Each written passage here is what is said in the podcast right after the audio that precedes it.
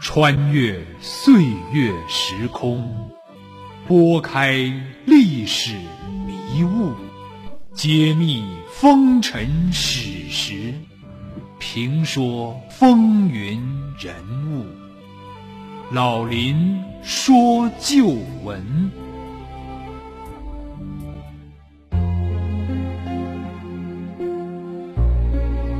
亲爱的听众朋友，大家好，欢迎您收听辽宁都市广播 FM 九二点一，每周日早七点至八点，由林霄为您编辑主持的《老林说旧闻》节目，我是您的朋友主持人林霄。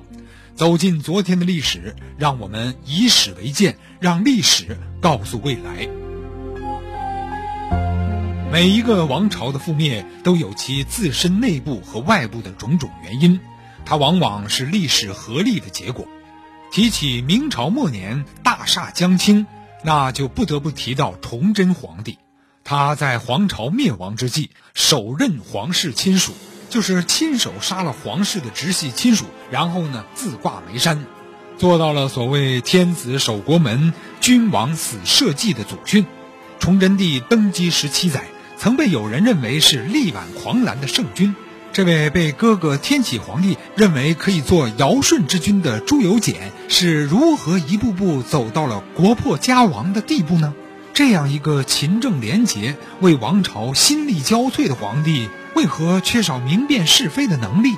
既轻信又多疑，甚至制造了将袁崇焕大将临时处死这样的历史悲剧。虽然客观地说，袁崇焕也有过错，也有许多争议。但他还不至于被凌迟处死啊！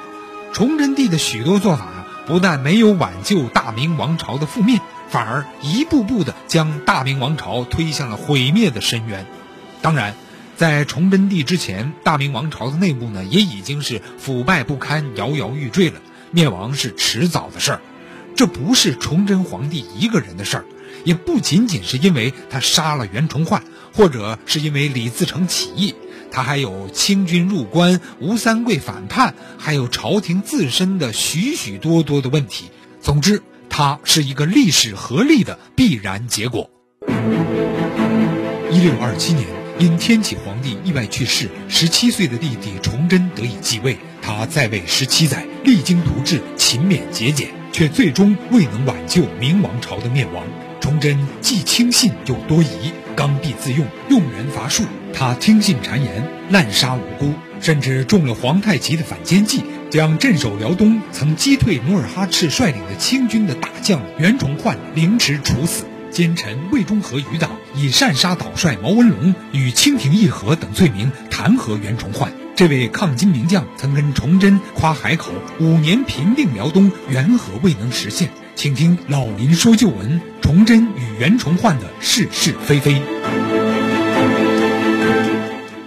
崇祯一六二七年刚满十七岁的时候继位，从一六一一年出生到一六四四年上吊自尽，他总共活了刚满三十四年。而他的继位啊，也纯属一个意外的偶然。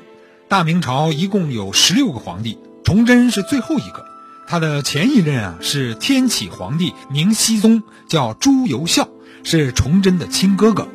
但这是一个极不靠谱的皇上，不好好的当皇上，却有一个最大的业余爱好，就是干木匠活，还不理朝政。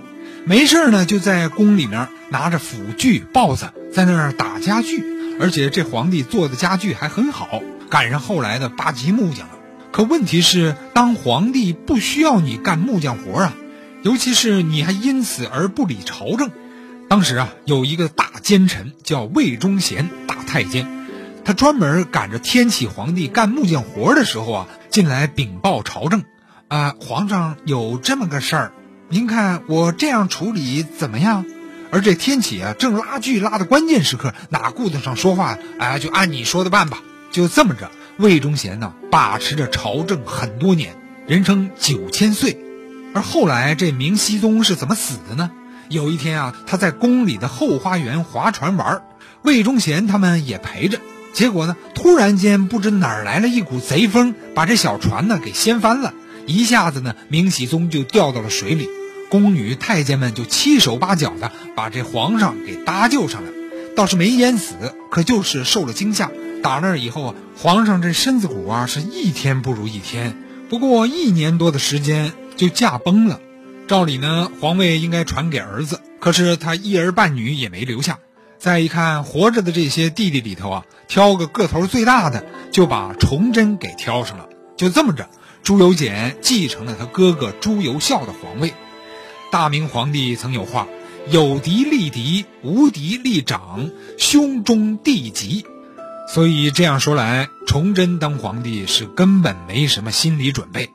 但这个崇祯继位啊，应该说比他几个前辈都是要靠谱的多，起码呢比他爷爷、比他爹、比他哥都强。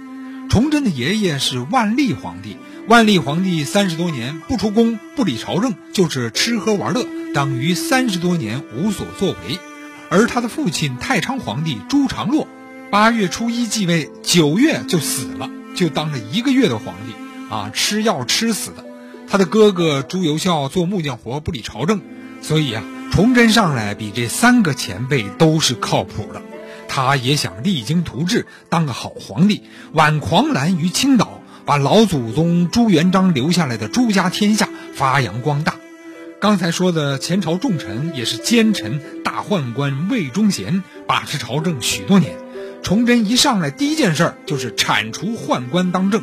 用几十天的功夫就把魏忠贤给收拾了，判了他的罪，然后呢，让他去安徽凤阳守灵，就是给先皇帝朱元璋的老家守灵。结果呢，在回去的半道上就派人将魏忠贤给勒死了。但这也导致了文官集团内部的分裂，从而出现了东林党、楚党、齐党等等一系列的党派，他们之间为了利益争斗不休。从而造成了明朝统治集团之间的撕裂与逐渐崩溃。崇祯帝执掌朝政之后啊，他非常勤勉，事无巨细，天天在朝廷里办公，晚上也睡得很晚，早上起来很早。他甚至连宫里买什么东西，这猪肉多少钱一斤，这布多少钱一尺啊，都要过问，贵了还不干，要厉行节约。他爷爷、他父亲和他哥哥那个时候啊，已经把国库给弄空虚了，只剩下区区十万两银子，咋办呢？崇祯于是想出个招，让所有的各级大臣和官员啊捐款，每位大臣啊都要捐上万两银子。可人的本性啊是自私贪婪的，你看吃进去容易，可吐出来就难了。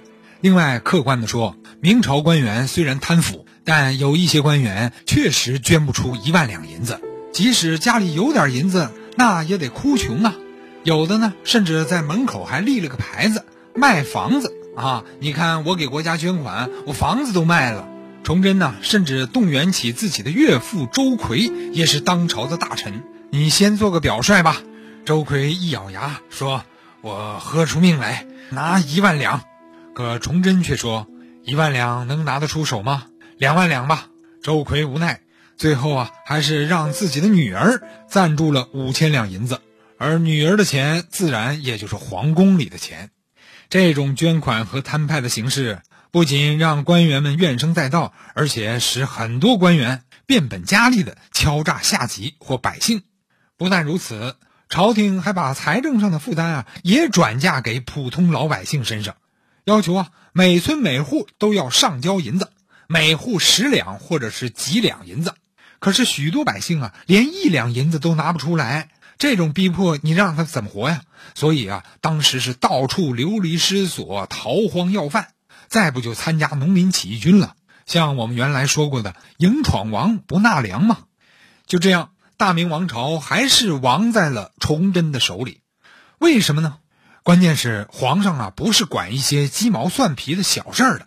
他必须有远见，有大的格局，有判断力，会用人，而恰恰是在这些方面，崇祯有着他致命的软肋。崇祯在景山上吊之前说过一句话：“皆诸臣误朕。”啊，就是说都是这些大臣们把我给耽误了。他没有反思自己，而是怨手下的臣子不给力。这话说的既对又不对。崇祯用人有一个致命的缺点，就是用人多疑。急功近利，不会推功揽过。他刚愎自用，爱惜自己的羽毛，有恩不欲归下，有过全盘推脱，不愿承担责任。历史上曾有所谓“崇祯五十相”，就是说他在位十七年换了五十位宰相啊，包括内阁大臣。崇祯年间啊，内阁大臣像走马灯似的来回换，你想想，那政策还能有连续性吗？那时期对各地的封疆大吏，就是总督、巡抚，相当于现在的省委书记、省长，也是要求特别苛刻。按理呢，也不应该轻易的扰动。可是崇祯在位十几年的时间。杀了七个总督，十一个巡抚，你想想，折腾来折腾去，人心惶惶，人们很难安心的给他干活，因为一有点风吹草动，朝廷不担责任，马上就会怪到你头上，弄不好就人头落地。后来一个极端而又特别典型的例子，就是崇祯处死袁崇焕。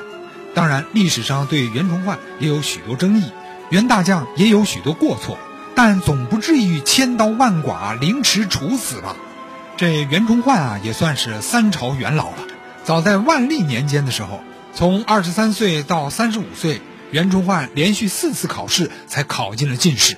一六一九年三十六岁的时候，他才在福建昭武县担任知县。很快，他就成为深受当地百姓拥戴的好县官。三年后，他来到北京向吏部做汇报。很快呢，京城的一位督察院御史就有点像现在的中央纪委的一位领导干部，叫侯洵，一位清官。他发现袁崇焕是个人才，应该提拔。